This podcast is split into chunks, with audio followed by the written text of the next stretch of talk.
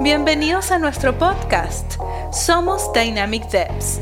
Creamos tecnología, creamos innovación y lo hacemos junto a ti.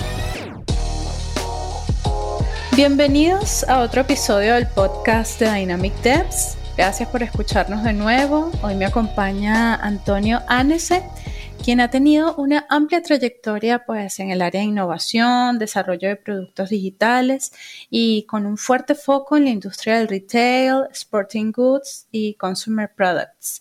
Bienvenido Antonio, ¿cómo estás? Hola Marley, gracias por la invitación y, de verdad muy contento de estar aquí con ustedes y compartir algo de conocimiento que uno tiene de la experiencia pasada. Excelente, Antonio, muchas gracias. Bueno, es algo que nosotros pues disfrutamos muchísimo y pues nos permite siempre descubrir cosas nuevas, ¿no? Como es el caso de hoy precisamente, que vamos a conversar sobre las tendencias tecnológicas en el retail.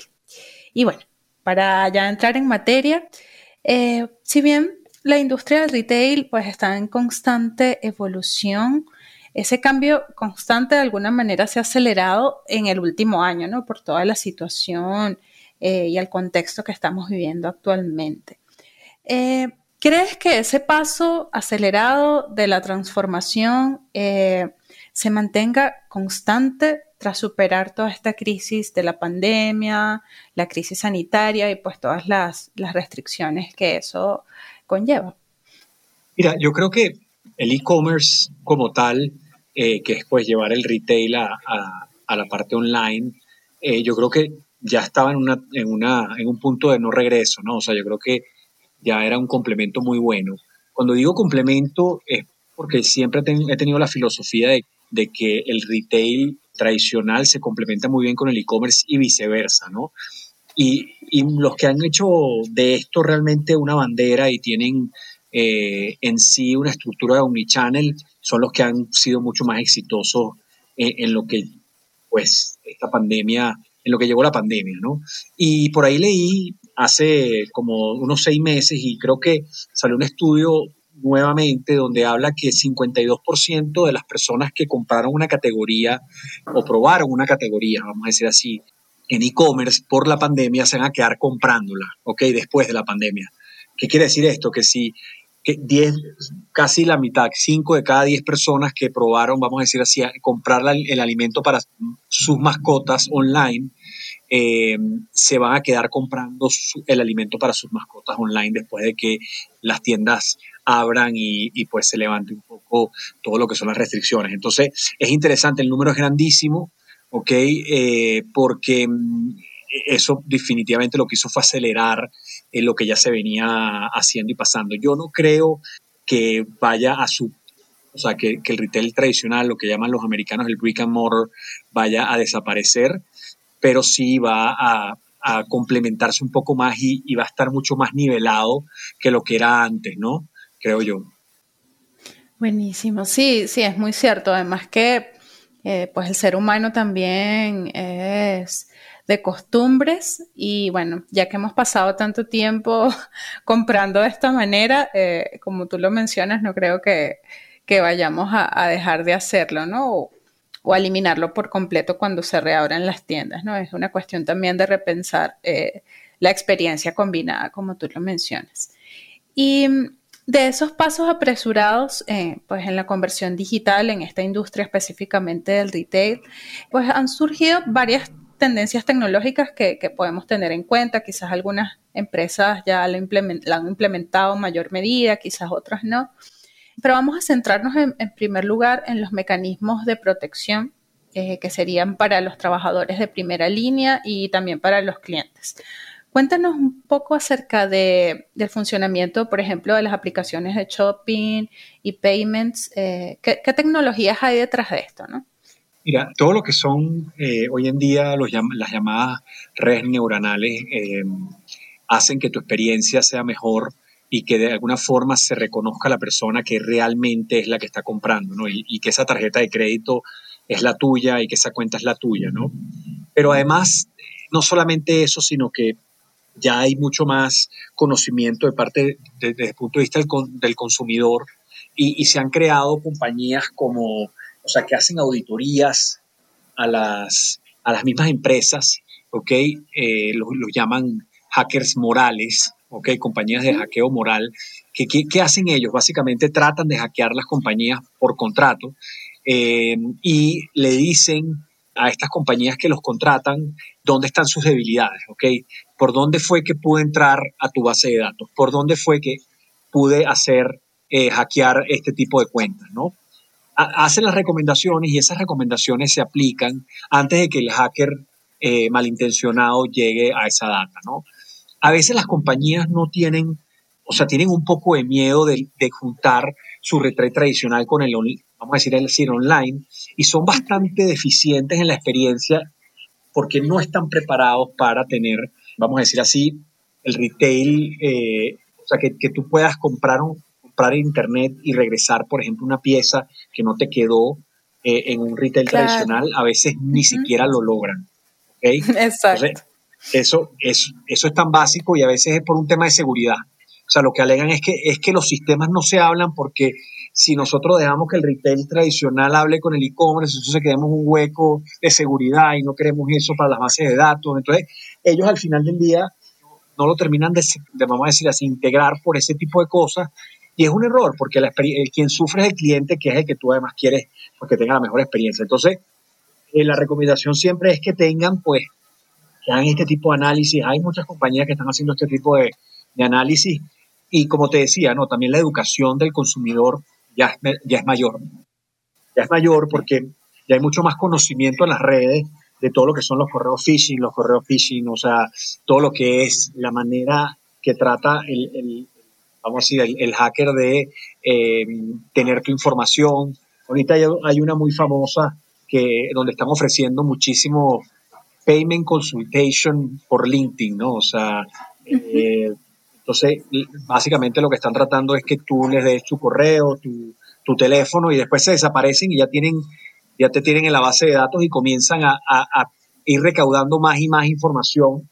Y con eso, pues, al tener par de datos más son capaces de eh, hackearte tu cuenta de correo, donde la gente tiene mucha información personal, mucha información de su banco, mucha información de clave. Y bueno, eso es una de las recomendaciones, por ejemplo, que está en todos lados ahorita, donde que primero valida, ¿no? O sea, valida lo que, lo que, lo que estás viendo. ¿no? Entonces las compañías están educando muchísimo a su consumidor y también se están educando ellas con estas, con asesorías que están contratando.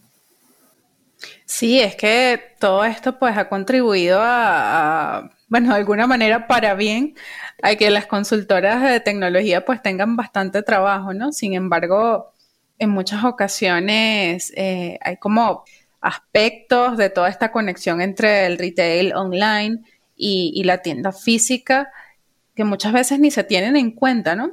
Y la idea es de alguna manera como eh, generar esa visibilidad de todas las posibilidades, tanto buenas como amenazas también que se pueden dar en, en estas situaciones y pues cómo resolverlas, ¿no? Sobre todo cuando afecta eh, toda la logística, las compras, los pagos. Eh, creo que ha sido un desafío bastante grande para muchas empresas, pero también de mucho aprendizaje, ¿no?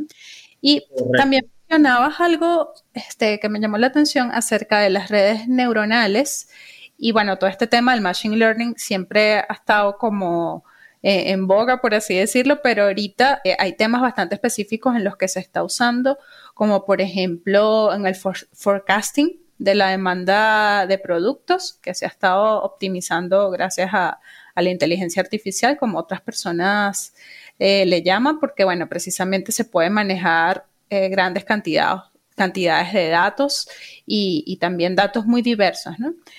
¿Qué procesos se pueden mejorar en esta industria gracias al, Machine Learning?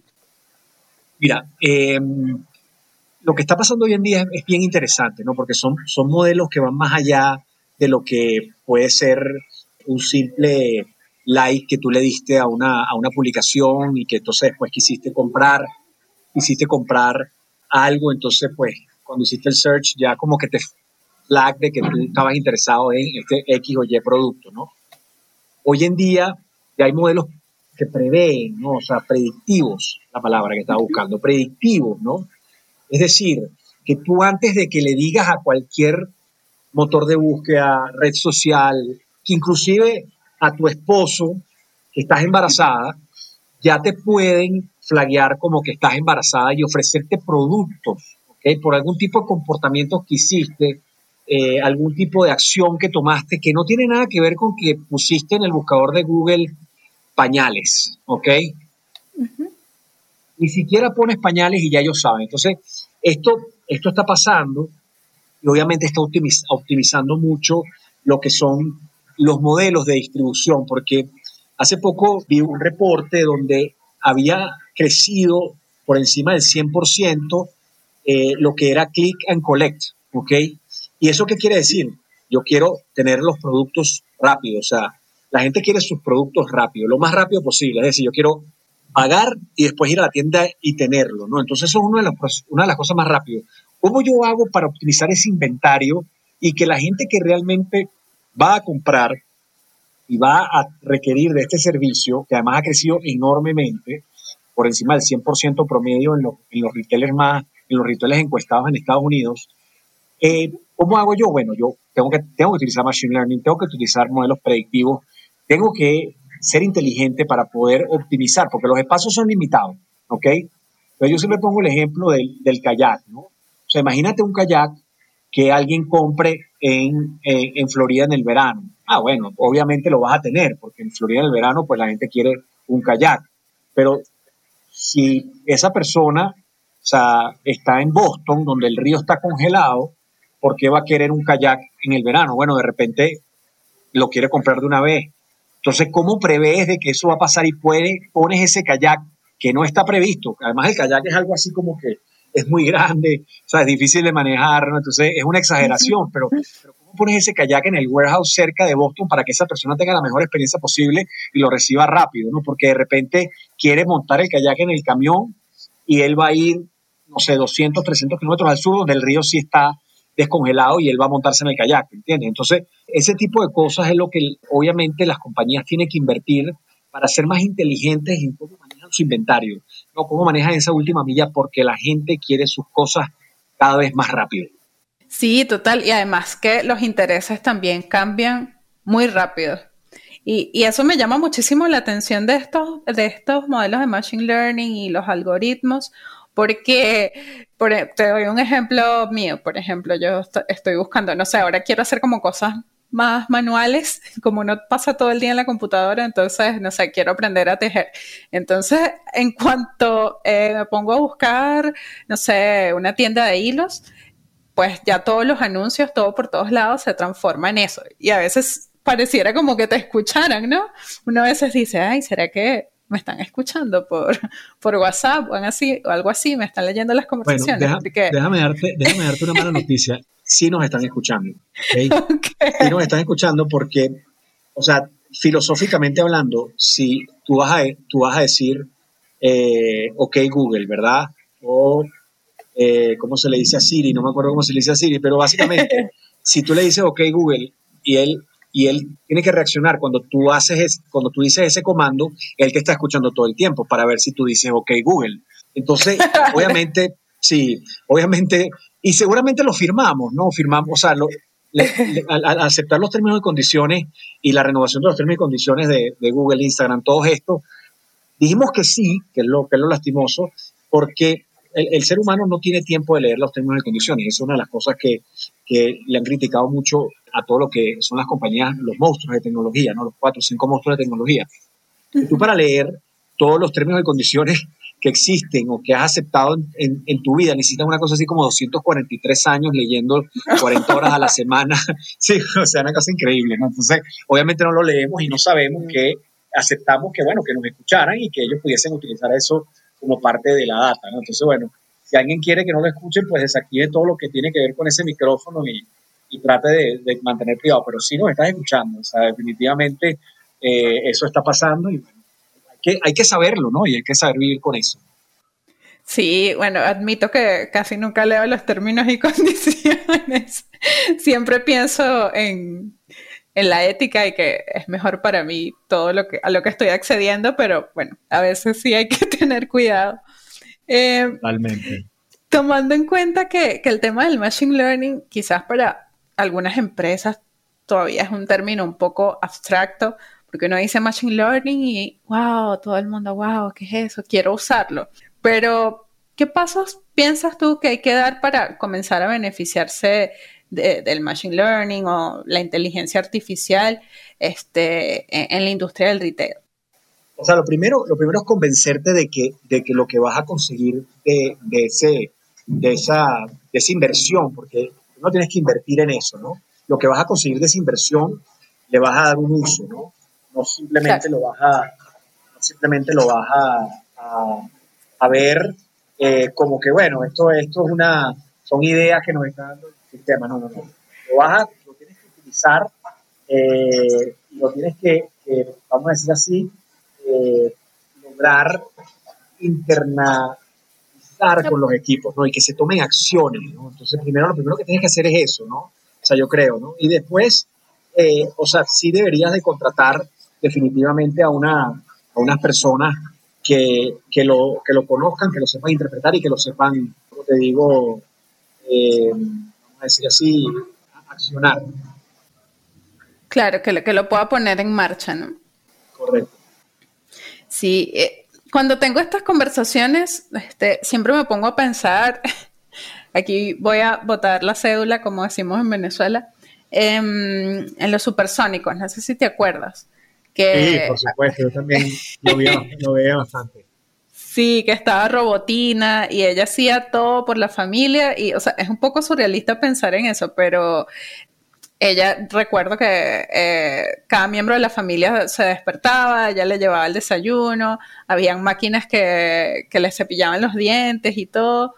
Y, bueno, estamos en esa realidad porque actualmente se habla de, de, todos estos vehículos autónomos e incluso robots para hacer entregas de productos, ¿no? ¿Conoces algún caso que puedas mencionarnos de esta aplicación, pero en la industria del retail? Eh, definitivamente eh, en, la, en, la, parte de retail hay, hay, mucha gente haciendo innovación. Una de las cosas que, que yo sé a ciencia cierta porque invertí eh, una pequeña parte en una compañía llamada Takeoff que hace microfulfillment center automatizados para la industria del retail de supermercados, ¿ok? Y ellos, a través del robot, ¿ok? De que construyen, construyen un microfulfillment center y, le, y, y montan un robot, primero hacen todo lo que es el fulfillment del, del microfulfillment center, ¿ok? Llenan todos los espacios, optimizan dependiendo la demanda de cada uno de esos productos, ¿ok? Que están ahí dependiendo de, de lo que ese, esa, vamos a decir así, ese microfulfillment center tiene como clientes y qué es lo que quieren los clientes, ¿sí? Y entonces, eh, de una orden que un picker normal de, de, un Instacart, de un corner shop, se puede tardar entre 25 y 30 minutos. Una orden promedio entre 45 y 50 items, ellos se pueden tardar entre 2 a 3 minutos, ¿ok? Haciendo el picking, este robot. Entonces, obviamente, para, un, para una industria que, donde los márgenes son tan chiquitos y están tan ajustados, bueno, optimizar eso, esa cantidad de tiempo y esa mano de obra pues obviamente es muy conveniente, ¿no? Entonces, no solamente Takeoff lo está haciendo, sino también todo, eh, retailers como Walmart dijo que ya estaba listo para escalar eh, sus microfulfillment center automatizados en todos los Estados Unidos, también gente como Amazon y Ocado en, el, en UK, eh, y Takeoff tiene, tiene clientes como Albertson, tiene clientes como Logos, tiene clientes como Stop and Shop, y Woolworths, por ejemplo, y Carrefour, por ejemplo, en el Middle East también. Entonces, obviamente, eh, sí hay mucha innovación, porque lo requiere una industria que tiene márgenes pequeños y que además eh, tiene que aprovechar la capilaridad que tienen, ¿no? La capilaridad significa la cantidad de ubicaciones que tienen ya físicas, ¿no? Y que tienen que de alguna forma optimizarlas y, hacer que sean más rentables con más órdenes online que se llenen ahí. Eh, entonces, bueno, eso es un ejemplo claro de lo que son optimizaciones y robots. Eh, hay también mucho de lo que también funcionan como robots es eh, lo, que, lo que tiene ya tiempo, que es RFID, que son pues grandes antenas dentro del retail donde tú puedes inclusive agarrar una pieza y al ponerla en el carrito ya se te, se te mete en tu cuenta y la puedes pagar al salir sin hacer clic y sin pasar por la caja registradora. O sea, hay muchas cosas y hay mucha innovación desde ese punto de vista. Y también, pues bueno, se, se estima que mucho de lo que va a ser el, el Driving Car, ¿ok? o el self-driving vehicle eh, va a, ir enfocado a eh, todo lo que es el delivery, ¿no? O sea, no va, no va a estar manejando gente porque es muy riesgoso tener gente y tener eh, gente en la calle y gente montada en tu vehículo, porque si en algún momento tú necesitas tomar esa decisión de, ¿sabes qué? No voy, a la, no, no voy a lastimar a alguien que está cruzando la calle y me estrello contra este carro que está acá, porque lo que tengo adentro es cargo, ¿no? Lo que tengo adentro son frutas, verduras y no pasa nada, ¿no? Entonces, eso es un poco lo que, lo que se está pensando hacer con el self-driving car, eh, más que llevar gente, llevar cargo. Claro. No, bueno, excelente. Suena como, como algo que, va a continuar, ¿no? Como a pesar de, todo el contexto, o sea, más allá del contexto, es una innovación que, de alguna manera eh, promete mucho, ¿no?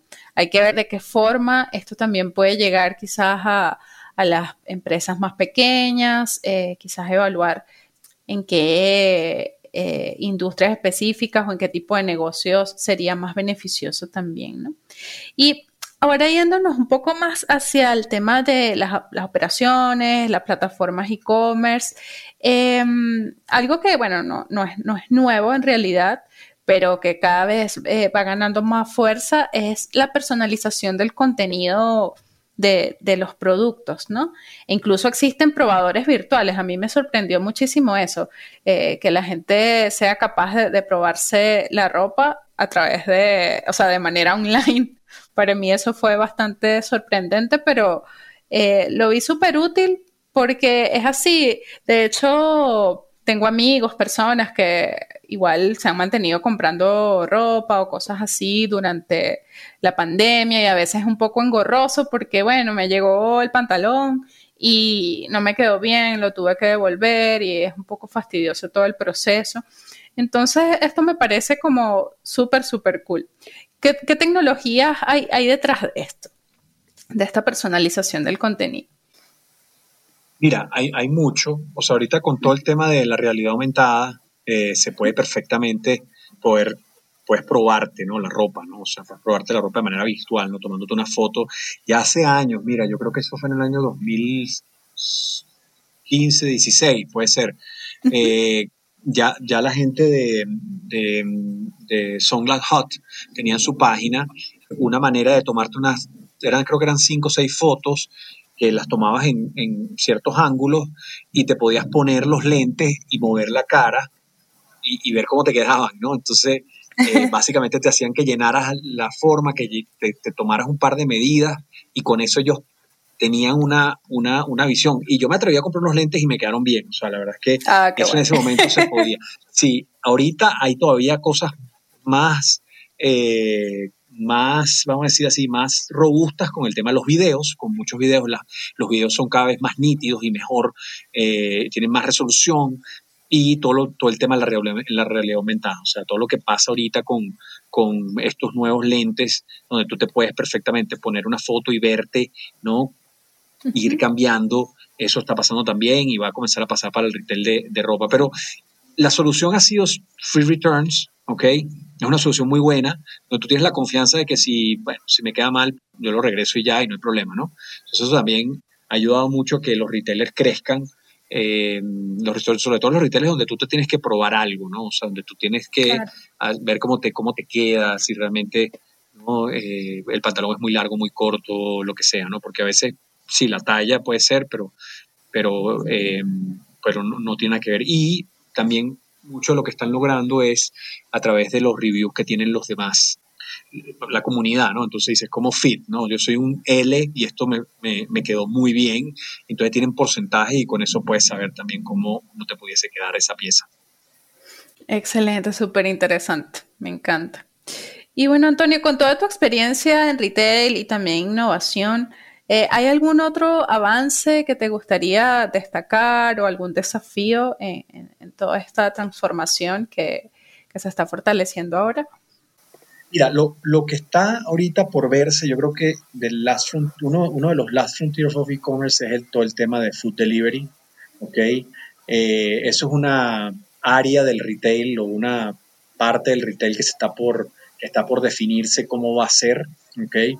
Eh, yo creo que todo el retail está también en transformación y todavía hay mucha tecnología que, que, vamos a decir así, mucho que innovar, ¿no? Pero, pero aquí es donde, pues, como estás manejando un producto que necesita una cadena de frío, que, necesita, que es más delicado a la, hora de transportarlo, eso representa un reto y es, y es lo que está pasando en el mundo de, ¿cómo se llama?, de, del, food delivery de supermercados. Entonces hay que estar pendiente ahí de qué es lo que va a pasar, porque va a ser bien interesante ver cuál es la solución o las soluciones que van a terminar ganando en esta industria, ¿no?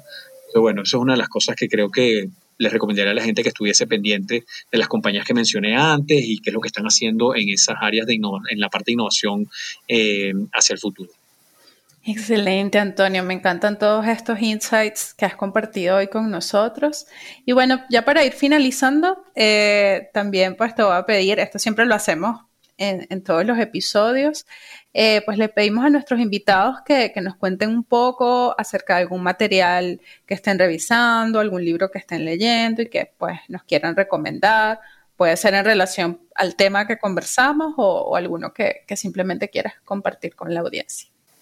Sí, eh, buenísimo. Mira, eh, yo, yo siempre oigo un par de podcasts que creo que eh, son bastante interesantes y, educativos. ¿no? El primero es uno que se llama Masters of Skills, que pues habla de lo que es la, las, vamos a decir así, cómo, cómo escalar rápido un negocio, qué es lo que necesitas, cuáles son los retos. las entrevistas son muy, muy completas y son bien entretenidas y todo el tiempo tienen como invitados especiales. Y lo otro es una, uno llamado FOMO Sapiens, que también es un podcast de Patrick McKiris. Em, él, es el, creador del término FOMO, ¿no? Fear of Missing Out. Y, habla de, es muy bueno porque habla de que para, para ser un buen emprendedor o para ser un buen industrial, lo que sea que vayas a hacer, ¿no? A veces te tienes que perder cosas, ¿no?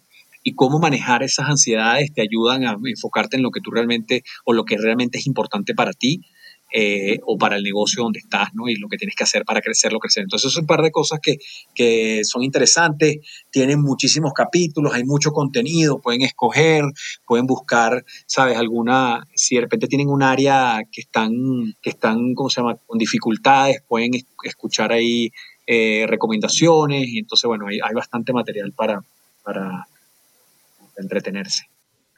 Excelente, excelente. Lo, vamos a escuchar, sí o sí.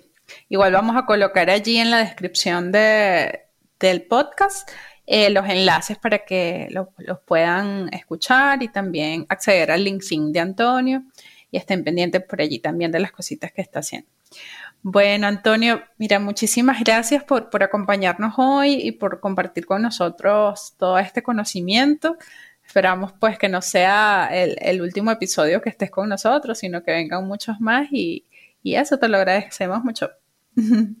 Buenísimo, de verdad, muchas gracias y bueno, eh, estoy a la orden para el futuro y ya los estaré escuchando yo también para entretenerme. Genial, bueno, muchas gracias a todos por acompañarnos en este episodio y hasta el próximo. Chao, chao. Los esperamos en el próximo episodio del podcast de Dynamic Devs. Creamos tecnología, creamos innovación y lo hacemos junto a ti.